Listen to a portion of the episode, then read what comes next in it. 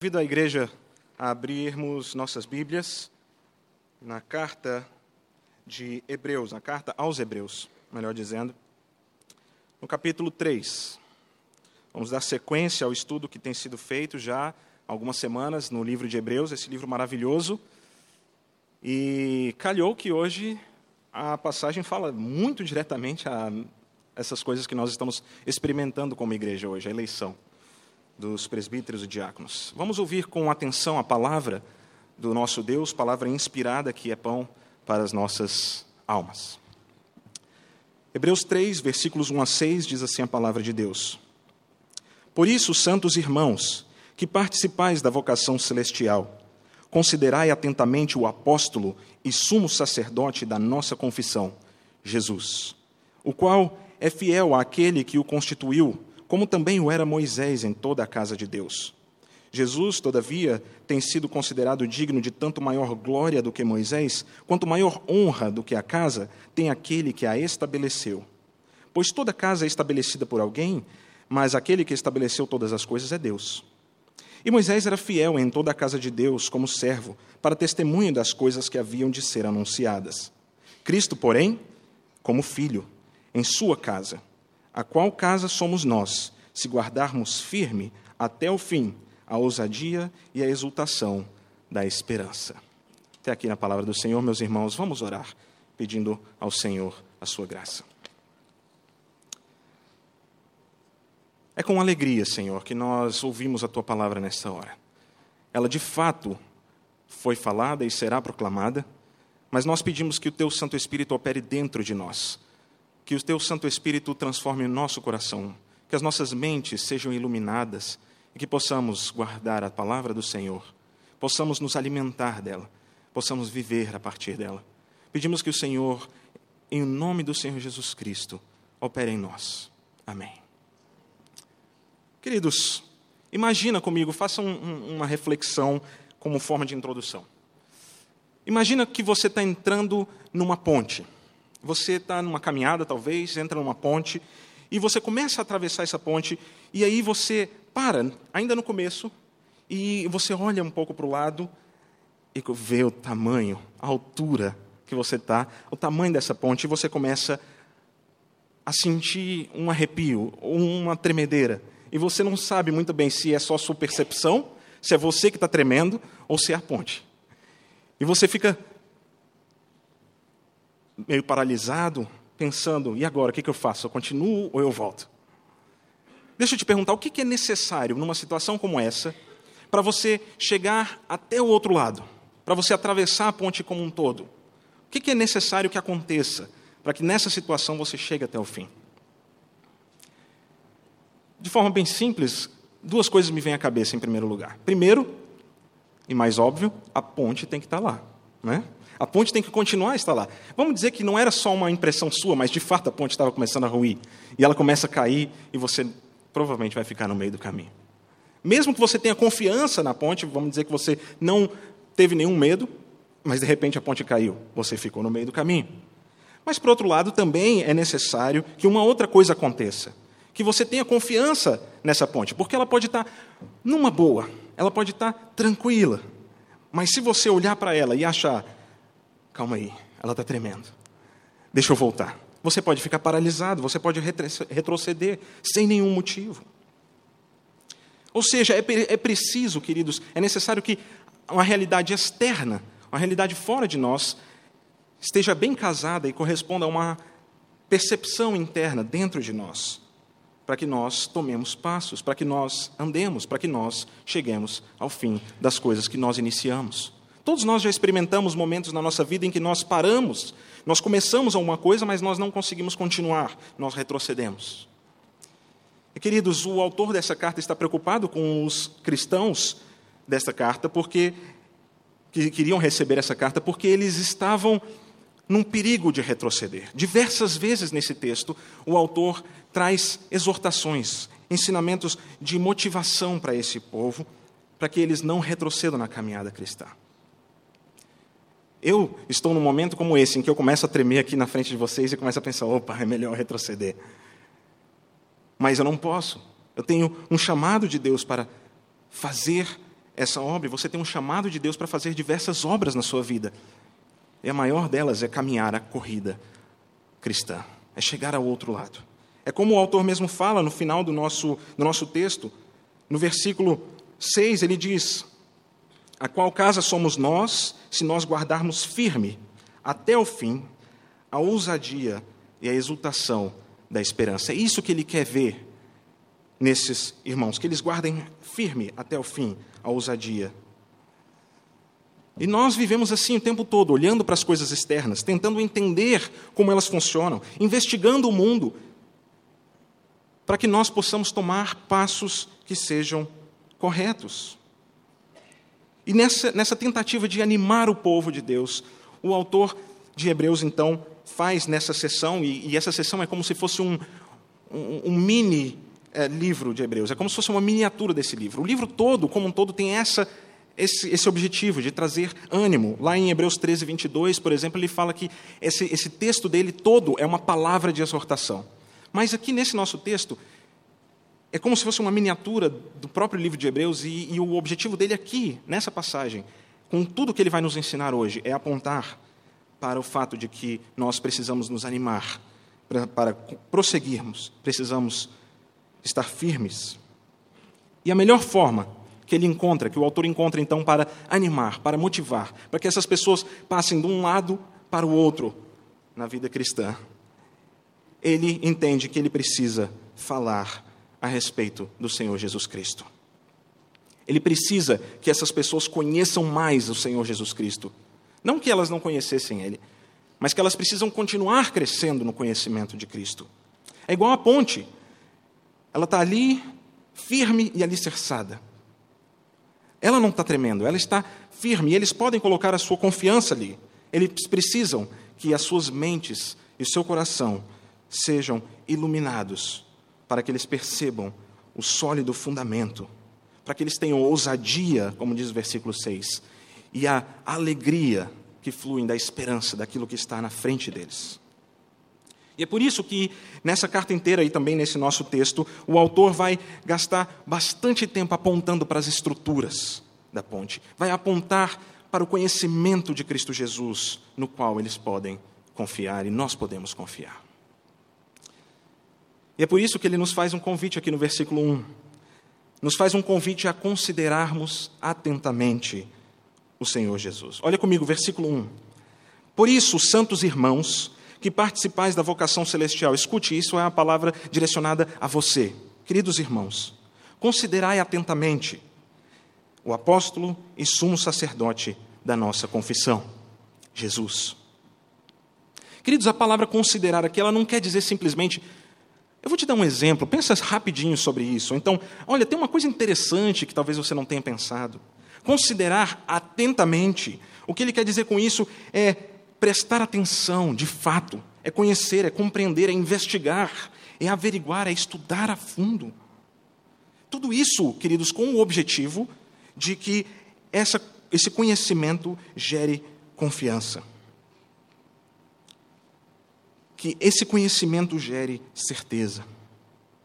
Consideração, queridos, que ele, que ele se refere, é basicamente sinônimo com a, com a ideia de fé que nós temos que ter no Senhor Jesus Cristo. Toda fé, queridos, tem, tem que ter três elementos para ser uma fé verdadeira. Toda fé precisa ter conhecimento. Toda fé precisa ter assentimento. Ou seja, precisamos conhecer fatos a respeito do, do Senhor Jesus, em quem temos fé, porque se você não conhecer nada, como é que você pode crer nele? Você precisa ter assentimento, precisa concordar que aquilo é verdade. Entender que aquilo é verdade. Em terceiro lugar, você precisa depositar a sua vida, depositar e confiar a sua vida nessas verdades. E é isso que o autor quer extrair nos seus ouvintes e em nós hoje. É isso que o Espírito Santo quer ver em nós: conhecimento aprofundado do Senhor Jesus Cristo, que leva à certeza da verdade e confiança. Por isso, queridos, nós vamos hoje considerar a respeito do Senhor Jesus Cristo, junto com o autor de Hebreus. Nós vamos olhar atentamente para alguns aspectos do nosso Salvador e nós vamos ver a sua glória. Nós vamos ver que nós podemos confiar nele. Hoje vamos considerar então a respeito do Senhor Jesus Cristo que ele tem todo o poder, que ele tem todo o domínio, que ele tem o controle sobre o destino da sua igreja.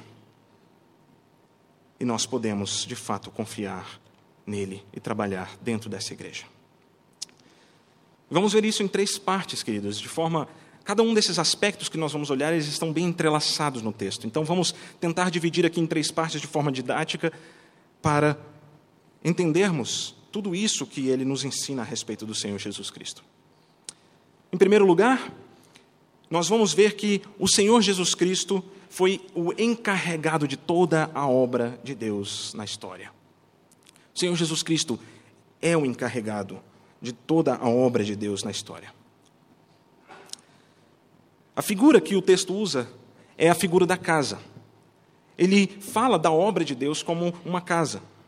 Claro que isso é uma metáfora, mas é uma metáfora muito significativa em toda a palavra de Deus.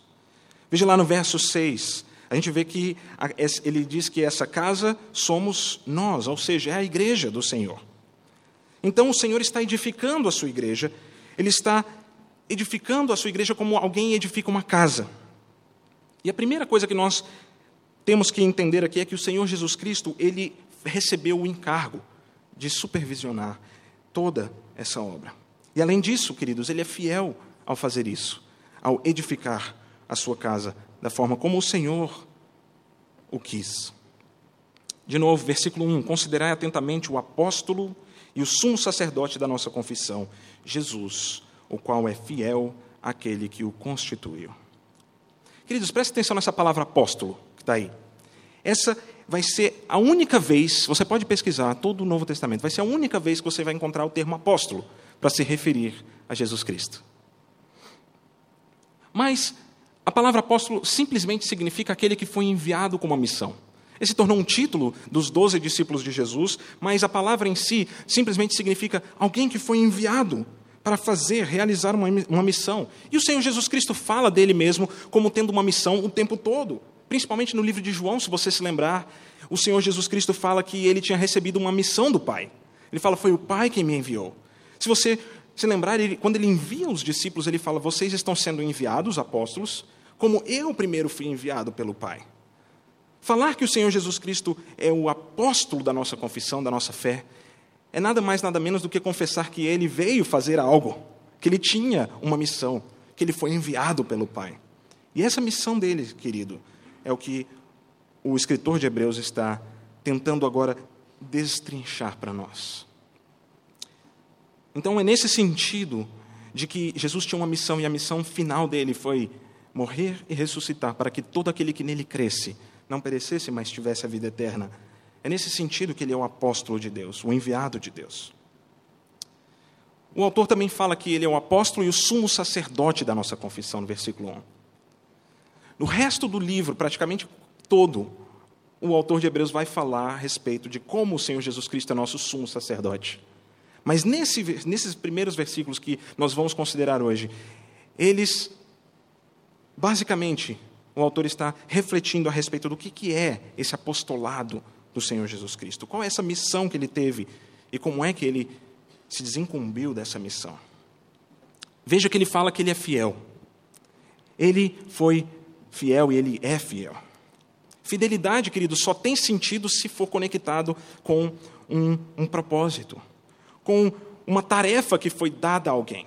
Eu só sou fiel à minha esposa porque eu tenho uma tarefa para realizar com ela, de ser um bom marido, e isso envolve diversas coisas mas eu só sou fiel se eu cumprir essas coisas. A fidelidade, queridos, então envolve olhar para a missão e ver que essa missão está sendo realizada por completo. Eu não posso ser meio fiel. Ninguém pode ser meio fiel. Ou você é fiel ou você não é fiel. De quanta monogamia precisa você precisa para fazer um casamento? Precisa que o casamento seja totalmente monogâmico. A fidelidade, queridos, envolve completude do que o Senhor Jesus Cristo veio fazer. E ele faz toda a obra, ele completa toda a obra que lhe foi dada. Falar em fidelidade é falar de envio, é falar de missão, é chamar Jesus Cristo de um obreiro.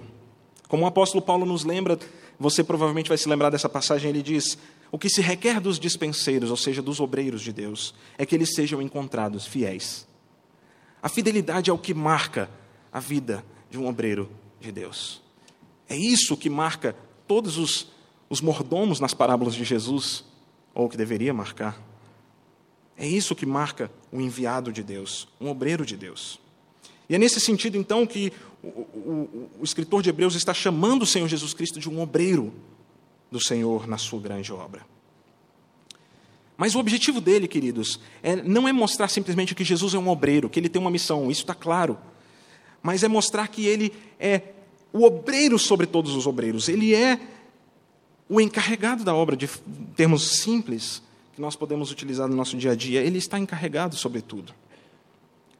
E para explicar esse poder, essa autoridade de, do Senhor Jesus Cristo, que governa e controla toda a sua obra de edificação da igreja, para explicar isso, o autor ele faz uma comparação entre Jesus e Moisés.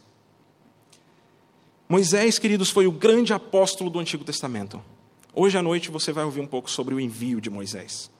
Moisés foi o grande apóstolo do Antigo Testamento. Foi enviado a toda a casa de Deus para ser fiel, para ser o seu líder, o mediador entre o povo e Deus. Não houve ninguém maior do que Moisés nesse sentido em toda a história do povo de Deus. É justamente Moisés que o autor escolhe para comparar com Jesus.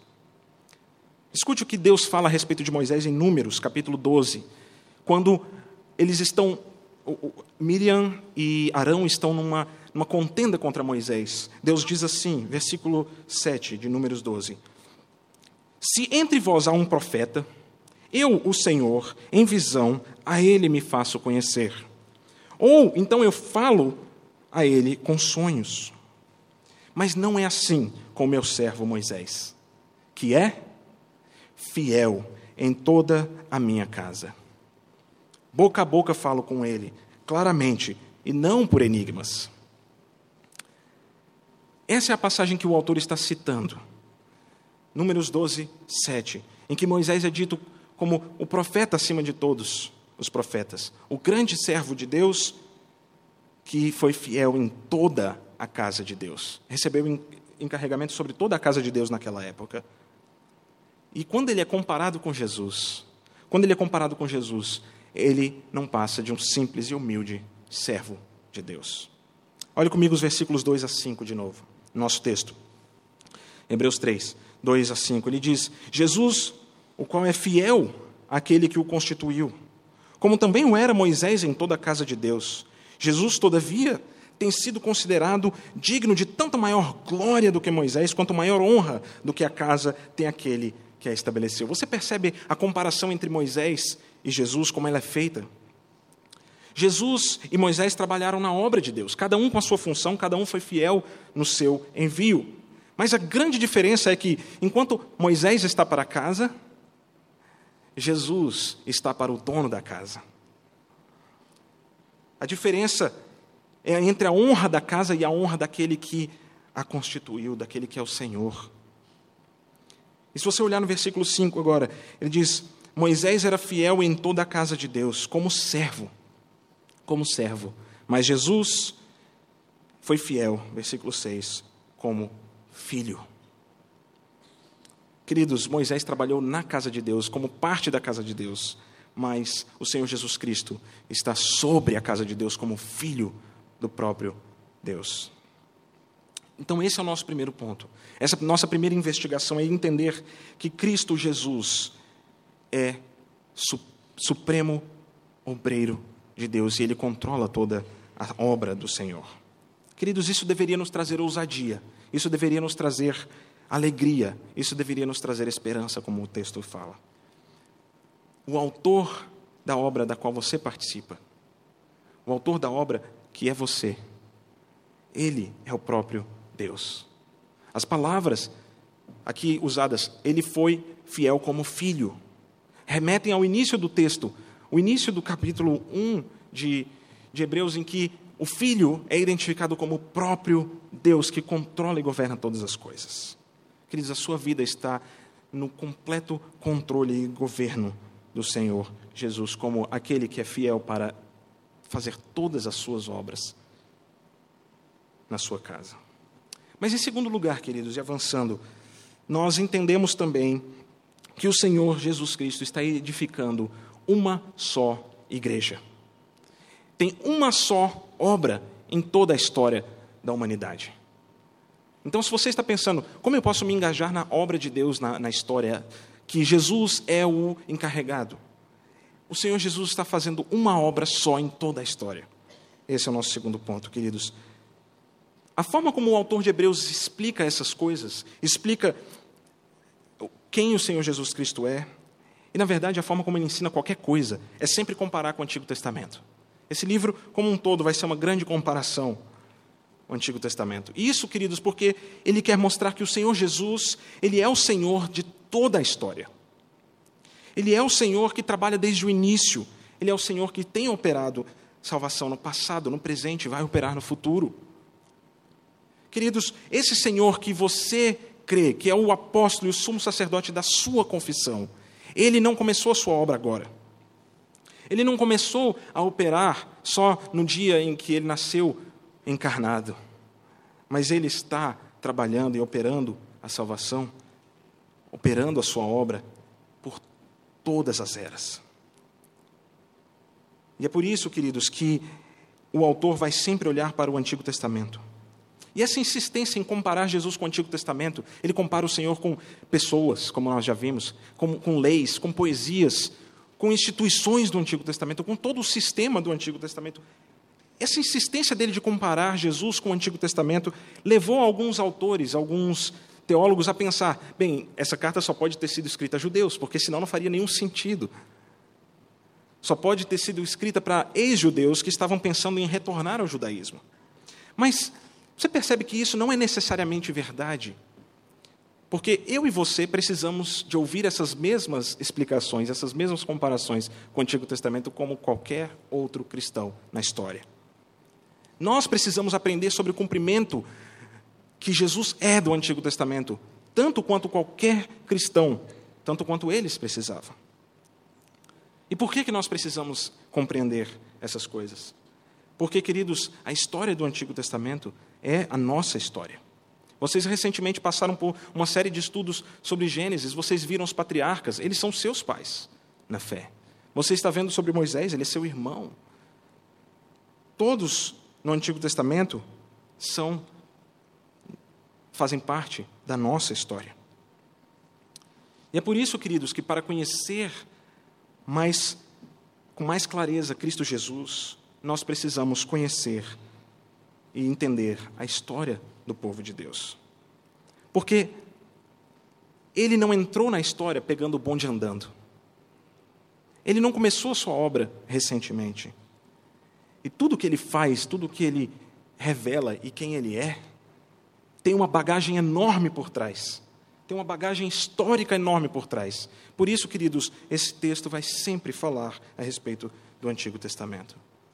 É como se, voltando para a metáfora da, fonte, da ponte que nós estávamos, é como se você olhasse para a ponte aqui estabelecida aqui no alto e você quer olhar agora para os fundamentos, para a fundação, para ver se ela está arraigada de fato no chão.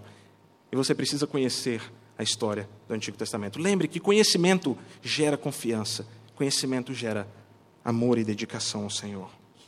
Conhecer, queridos, o Antigo Testamento nos leva a crer no Senhor Jesus Cristo com mais qualidade, com mais certeza. Então, o autor de Hebreus nos chama a considerar o Senhor Jesus Cristo, e logo no primeiro versículo ele passa a falar sobre Moisés, e ele fica nessa comparação com Moisés. Mas perceba que os dois trabalharam na mesma casa.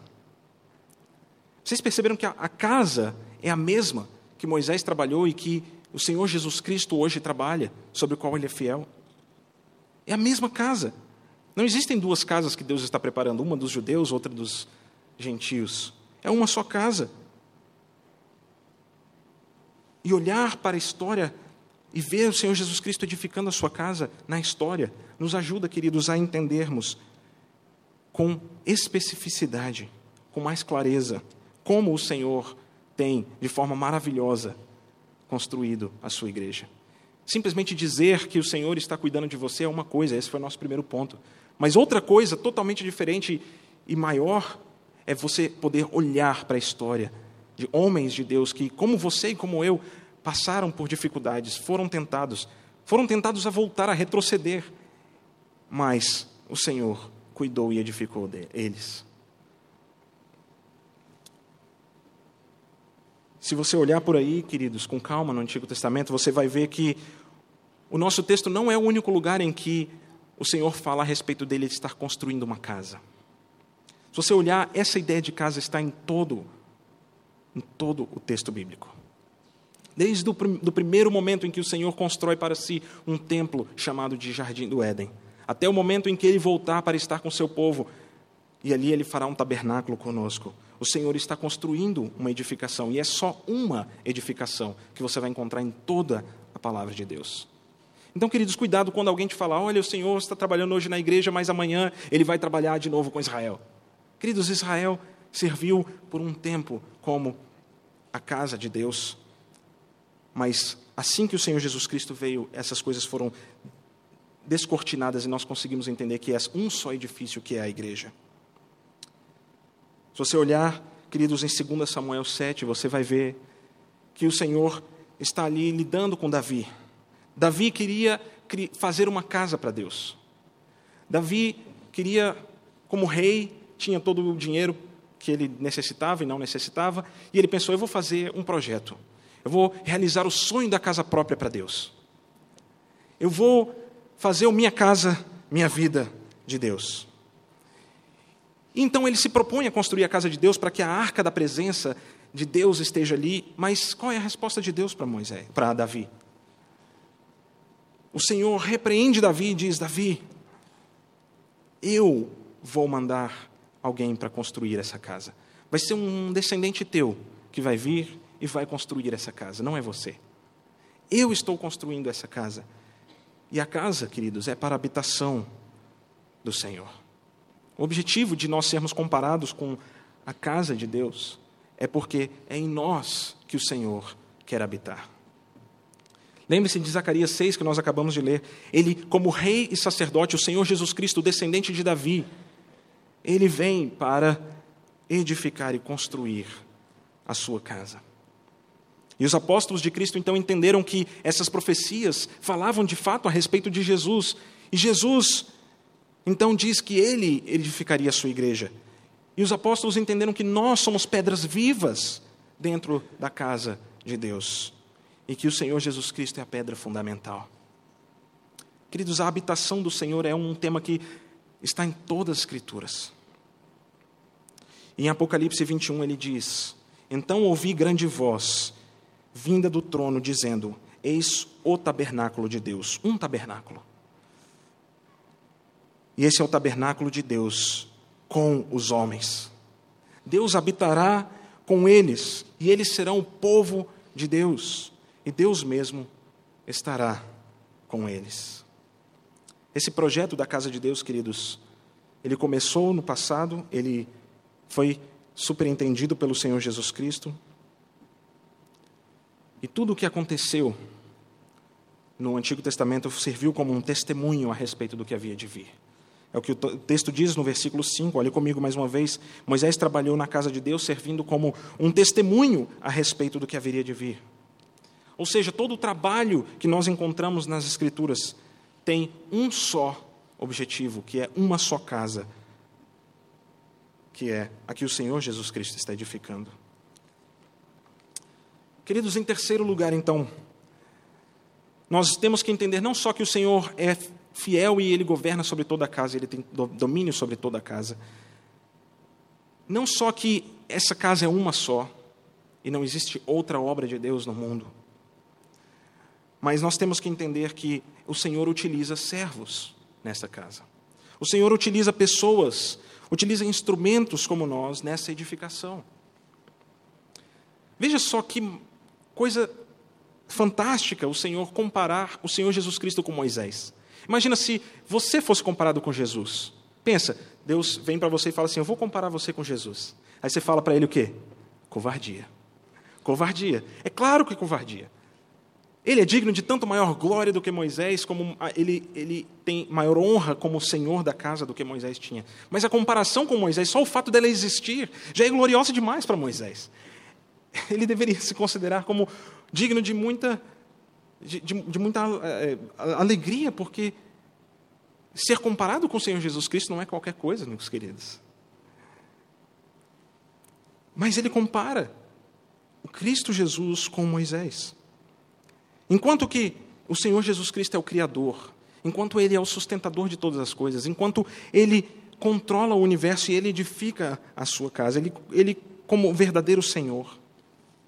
Moisés, por outro lado, considere isso, dependia do Senhor em todos os momentos. Dependeu do Senhor para nascer, dependeu do Senhor para ser preservado nos primeiros dias, dependeu do Senhor para tudo. Em todos os momentos, ele necessita que o Senhor dê a ele as condições para que ele possa trabalhar como um fiel obreiro de Deus. E ainda assim, queridos, ele é dito, ele é elencado como um coparticipante do Senhor Jesus. Ele está sendo edificado pelo Senhor Jesus. E ele só pode trabalhar porque o Senhor Jesus sustenta ele por trás. Mas ele é elencado como um obreiro, como um coparticipante de Cristo. E assim como Moisés foi utilizado na história, queridos, muitos outros foram utilizados antes de nós e hoje são utilizados no nosso meio para a edificação dessa mesma casa, como fiéis obreiros de Deus. Que honra, que privilégio, queridos, ser comparado com o Senhor Jesus Cristo, ser colocado do seu lado como obreiros a igreja, queridos, ela é uma edificação que é diretamente operada pelo Senhor Jesus Cristo. Sim, nós somos o fruto de uma operação direta do Senhor Jesus Cristo em nós. Ele veio encarnado, ele sofreu, ele morreu, tudo isso ele fez diretamente em nosso lugar e por nós. Só ele, por meio do seu Espírito, tem acesso aos nossos corações, atuação direta dele. Mas ele também opera de formas indiretas em nós. Nós também somos fruto de uma operação, de um trabalho indireto de Deus, do Senhor Jesus em nós, por meio dos seus instrumentos, dos seus servos, que ele utilizou ao longo de toda a história para a preservação da palavra de Deus, para a tradução, para que hoje você pudesse ouvir a palavra de Deus sendo pregada em português, para que você hoje pudesse estar nesse local, adorando a Deus. O Senhor utiliza diversos servos nessa obra não é um privilégio só de Moisés, é um privilégio de todos vocês que estão aqui. É um privilégio de todos nós de sermos colocados, considerados como coparticipantes na obra de Deus. Queridos, então, se alguém não participa, se alguém se furta do privilégio de participar, queridos, é porque essa pessoa não entende o que é essa obra. Ou pelo menos ela está demonstrando que ela não tem a convicção, a ousadia da esperança. Em 1 Timóteo 3, nós lemos agora há pouco, no versículo 15, nós vimos as qualificações para alguém ser um obreiro na casa de Deus. E o apóstolo termina dizendo assim no versículo 15: Eu escrevo essas coisas para você, Timóteo, para que você fique ciente, para que você saiba como se deve proceder aonde? Na casa de Deus, que é a igreja, a igreja do Deus vivo, coluna e baluarte da verdade. Alguns de vocês hoje vão receber uma ordenação especial, um chamado especial para serem líderes nessa casa, para liderarem como subobreiros debaixo de Cristo, mas sobre nós que trabalhamos junto com vocês. Mas todos nós podemos ser e seremos pequenos servos como Moisés na casa de Deus se formos fiéis a Ele. Lembre-se, queridos, que essa é a obra de Deus na história é a obra de Deus no mundo. Se você me perguntar como eu posso me engajar no trabalho dessa casa, como eu posso me engajar no trabalho do reino, queridos, o trabalho do reino é a obra de edificação da igreja. Se você não está participando, se você não está se dedicando, se você não dedica seu tempo a essas coisas, se você não dedica os seus recursos a essas coisas, queridos, esse é sinal de que para você existe alguma outra coisa que é mais importante do que a edificação do reino de Deus. Se você não é fiel nessas coisas, se você trabalha na casa de Deus, mas de forma infiel, você está sendo desleixado com a própria obra de Deus e não está sendo, não está imitando o seu Senhor, não está sendo coparticipante dele. Queridos, quem investe tempo, quem investe recursos, quem investe a própria vida, como o Senhor Jesus Cristo investiu nessa obra, está investindo na obra, a única obra que permanece para sempre. A única obra que é a mais antiga de toda a história e que vai permanecer para sempre. Nenhum império, nenhum reino, nenhuma empresa que você possa ter, nenhum nome que você possa construir, nada subsiste tanto quanto esta casa. E por fim, queridos, o autor nos chama a percebermos essa nossa vocação, dizendo, no versículo 1, ele nos convoca, ele nos chama de santos irmãos. Santos significa separados. Santos irmãos. Nós fomos separados para essa obra. Nós fomos o que também? Chamados, vocacionados. Nós temos uma vocação celestial. E ele termina dizendo que nós somos essa casa, nós somos esses obreiros com uma condição. Se nós, nessa casa, guardarmos firme até o fim a ousadia e a exultação da esperança. Se você guardar até o fim firme a ousadia da esperança, nós vamos poder todos olhar para você e dizer: agora nós sabemos com toda certeza que você sempre foi membro dessa casa.